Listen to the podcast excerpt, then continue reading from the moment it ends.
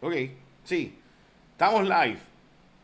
Oficialmente. Discúlpenme, que es que eh, he tenido por los pasados 10 minutos como problemas técnicos y no he podido saber si estoy live o no. Eh, hasta ahora, sí, estamos live. Ok, está todo perfecto. Bueno, excepto si eres Tata Charbonnier, no está todo perfecto para ti.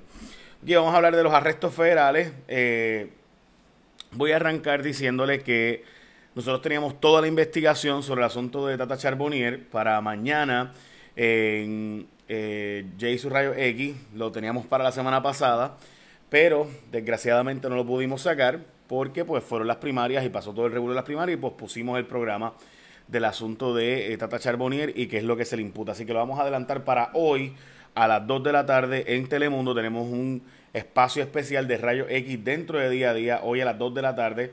Así que pendientes todo, pero básicamente eh, la información que tenemos es que había una empleada que antes trabajaba en Herbalife eh, y ahora es directora de las comisiones de Tata Charbonnier y cobraba 8 mil dólares. y eh, pues de alguna forma eh, el hijo, el esposo y Tata Charbonnier se beneficiaron de eso. ¿Cómo? Es lo que vamos a hablar de hoy a las 2 de la tarde en Día a Día por Telemundo.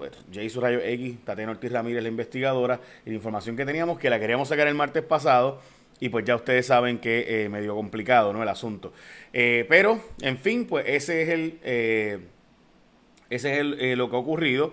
Tata Charbonnier ayer fue colgada por el, eh, básicamente por el pueblo nuevo progresista, dándole la última posición en la, en la votación. Así que, sin duda, aquí ya ocurrieron los arrestos, ya ocurrió el arresto. Recuerden que Nelson del Valle también perdió ayer en la primaria, así que es oficial. En fin, eh, pues los datos son los datos, ¿verdad? Pues ahí está. Esta es la situación. El Tata Charbonnier ha sido arrestada por las autoridades federales. Eh, junto con su familia y una eh, asesora, eh, directora de comisiones. Pendiente que tengo mucha más información y quisiera darles todo ahora, pero entonces no venga a las 2 de la tarde en Telemundo. Así que no tenemos mucha más información. Nuestra compañera Tatiana Ortiz Ramírez está indagando sobre esto y hoy a las 2 de la tarde en Telemundo tenemos mucha información adicional. de nuevo, las pesquisas de los empleados fantasmas, que todo comenzó con el famoso Crepa Gates, investigado por Valeria Collazo Cañizares. Todo el asunto de los fantasmas comenzó con un joven puertorriqueño que se atrevió a hablar, de eso también voy a hablar más adelante, que se atrevió a decir que lo que estaban haciendo estaba mal y eso empieza a que otras personas empiecen a hablar y a dialogar. Eh, así que tengo que darle crédito a Valeria Cuidazo Canizares y hoy a Tatiana Ortiz Ramírez que han estado investigando este asunto de los fantasmas y hoy finalmente nuevamente hay arresto pendiente. Eh, de nuevo, gente que se le paga, que es un fantasma, gente que se le paga por hacer un trabajo se le paga una cantidad y pues hay que devolver. Hay dos investigaciones adicionales de cosas parecidas y hay varios legisladores, cerca de seis vinculados a cosas muy parecidas a lo que se está... Eh, y, by the way, hay populares, no solo son los PNP. Eh, tengo nombres, tengo mucha información, pero pues tengo que decirles que no puedo tirarla ahora, eh, porque pues primero, y la verdad es que una de esas investigaciones sabemos que está bien adelantada, y hemos decidido, eh, la semana pasada teníamos información de ella y la aguantamos precisamente para eh, no afectar parte de la investigación. Así que dicho eso, vamos ahora a las noticias con calle. Recuerden que todas las mañanas yo hago este resumen de las noticias más importantes del día de hoy eh, y todas las mañanas lo hago con mucho cariño, con mucho amor y gracias a los auspiciadores por querer en este proyecto. Vamos a las noticias importantes de hoy, los portadas de los periódicos, obviamente sólido triunfo de Luis y Charlie, lo mismo en Periódico Metro, lo mismo en obviamente el vocero y lo mismo dieron pela en primera hora. Estas son las portadas de los periódicos de hoy, los casos de COVID que ayer vimos en estas caravanas, un foco de infección sin duda, distanciamiento social muy poco, eh, candidatos hablando sin mascarilla, etcétera. Estamos hablando de multitud de personas eh, pero estaban, cuando estaban al aire libre, a mí no me preocupa tanto. Las protestas de Estados Unidos han demostrado que al aire libre, los juegos de béisbol, lo mismo, al aire libre se propaga mucho menos, según toda la información que ha salido. Pero 410 casos confirmados del COVID hoy, 361 no se reportaron muertes el día de hoy.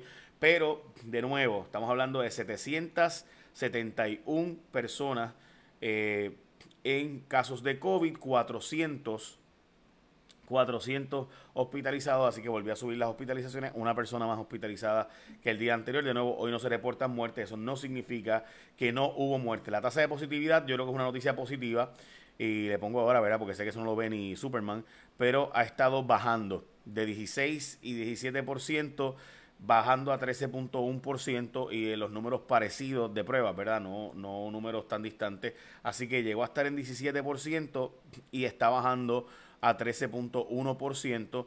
Eh, de nuevo, si usted busca la fecha primera donde estaba en 5%, ahora está en 4.3%, que fue el 9 de julio.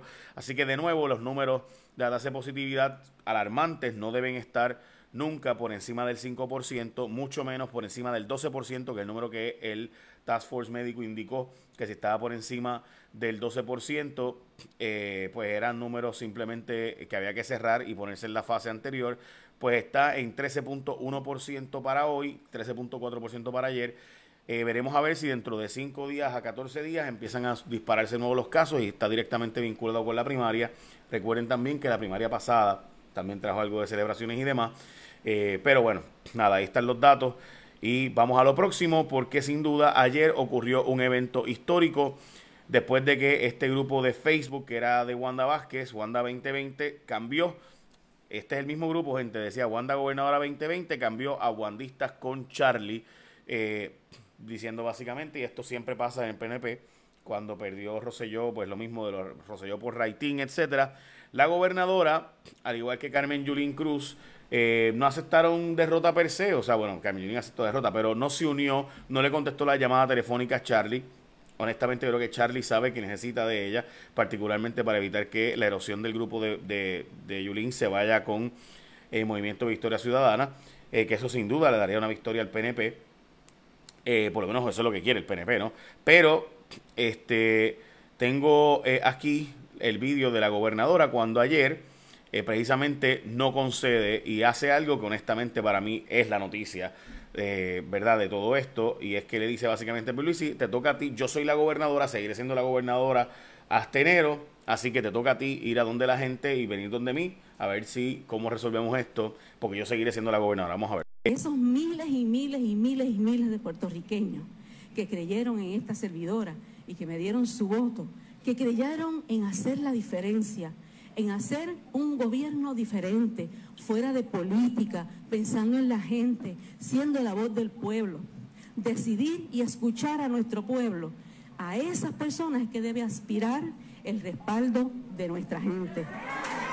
Bueno, ahí estaba la gobernadora. Eh, me parece que el mensaje sin duda, sin duda, perdón, es complejo eh, y eh, difícil pensar, ¿verdad? Que una persona que hace esto, ¿verdad? Una persona de Estado, pero ¿verdad? El, eh, 100.000 personas hasta ahora han votado por ella. Eh, así que vamos a los resultados de las elecciones o de la primaria. Eh, importante de nuevo para los que están sintonizando ahora sobre Tata Charbonnier, sí, fue arrestada ella y personas bien cercanas a ella, familia, y además eh, una persona que se llama Frances, que era asesora de ella. tengo más información de nuevo hoy a las 2 de la tarde. Vamos a estar hablándole en detalle eh, de lo que habíamos investigado y que íbamos a sacar la semana pasada y finalmente en el programa de mañana, después de las primarias, pero como saben, todo lo que pasó en las primarias la semana pasada pues afectó el calendario del programa. Eh, y pues ni modo, eh, vamos a tener que sacarlo hoy, lo hubiéramos esperado hasta mañana, pero nada, en fin, así son las cosas en este mundo incierto. Bueno, tú que te matriculaste ya en Nuke University, estás a nada, nada de comenzar ese sueño. Y Nuke University están esperando, ready para proveerte toda la ayuda que tú necesitas. Así que ellos saben que las cosas han cambiado, pero van a estar ahí contigo para darte las herramientas, ayudarte a conseguir la computadora, ayudar a registrarte, a setear tu email, poner al día ¿verdad? toda la información que tú necesitas. Así que la gente de Nuke University está ahí eh, para ti, contigo Así que es así de simple, llámate al 589-8227, no te quites, sigue cogiendo esas clases virtuales, setear tu email, pero además de eso ir a, los laboratorios presenciales y todo, 589-8227, 787-589-8227, regístrate, Nung University está ahí por ti, contigo, 589-8227, Nuke University. Bueno, Vamos a las primarias ayer y qué resultado hubo, es obvio, ¿verdad? Esa va a ser la noticia importante del día. Obviamente sabemos ya que ganó eh, Charlie y ganó Pierre Luisi, pero hay otras primarias, no solo esa, obviamente el hijo de Héctor Ferrer, quede en primer lugar y eso es una demostración de agradecimiento a Héctor Ferrer, el hijo de Héctor Ferrer se llama Héctor Ferrer, obviamente, eh, y eh, saca 20 mil votos más que el segundo lugar, que es Jesús Manuel. Eso sin duda es un mensaje eh, de aprecio y estima a Héctor Ferrer, porque el hijo de Héctor Ferrer tiene 25 años, un abogado muy joven eh, básicamente desconocido para la mayor parte de la gente, excepto que obviamente es el hijo de Héctor Ferrer. Y en el caso del Partido Popular se da que el que era senador por distrito de Humacao ahora se vuelve senador por distrito no más. Es senador por acumulación, o será probablemente senador por acumulación. José Luis Dalmau, Aníbal José Torres, presidente del partido, queda en segundo lugar. Brenda López de Arrarás queda en tercero. Cuarto, Luis Vega Ramos. Juan Zaragoza eh, y Álvaro, Ada Álvarez Conde también entra eh, hasta ahora, pero bien cerca está Sonia Pacheco, así que Ada Álvarez Conde está en la posición de peligro, en la sexta posición. Recuerden que entran seis. Se quedaron fuera Marco Rigao, me parece importante esa, eh, se quedó fuera, y Ramón Luis Nieves, que también se queda fuera por bastante, eh, y Samuel González, que era una persona que eh, un director de parques nacionales muy conocido y muy respetado, también quedó fuera, un doctor en derecho, by the way, dicho sea de paso.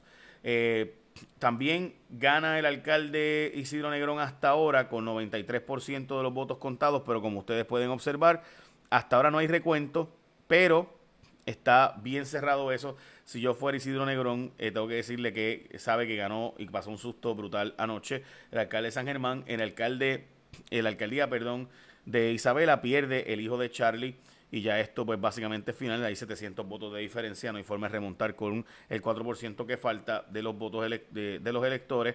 Eh, como les dije, Nelson del Valle también perdió, este fue el otro que fue eh, allanado por los federales y su celular, así que ese también perdió. Chabelo Molina pasa de alcalde, que ¿verdad? sabemos que siempre ha estado ahí de alcalde, eh, en Vega va para el distrito de Vega Alta, Vega Baja y Dorado eh, así que veremos a ver esa primaria o esa elección que va a ser una elección bien fuerte porque, como ustedes saben, ahí es Tatito, eh, Tatito Hernández Tatito Hernández es el representante y eso va a estar bien interesante porque el pueblo fuerte eh, de Tatito ahora va a estar dividido. Así que eso va a ser interesante. Dorado, ustedes saben que el alcalde de Dorado no quiere a Tatito Hernández, así que eso va a estar bien fuerte, esa primaria, esa elección, perdón, entre Tatito y Chabelo. En Mayagüez hay probablemente recuento, está por menos de 100 votos la diferencia entre Abner Gómez y Marco Fabián. Abner Gómez, yo tengo que hablar de él, eventualmente no voy a poder hablar hoy de él, pero me parece una persona que es bien interesante, ¿no? La gente de Ricky, que estuvo cercana a Ricky, ganando en las posiciones clave. Eh, y en el caso del distrito de Carolina. Eh, miren a Naida Venegas Brown como gana, pero básicamente en un segundo bien lejano segundo lugar, demostrando un rechazo a la eh, reverendo, ¿no? Que eh, Naida Venegas Brown, que aunque de nuevo queda en segundo lugar y entra para la, elección, queda 7 mil votos abajo del primer lugar. Así que importante esa.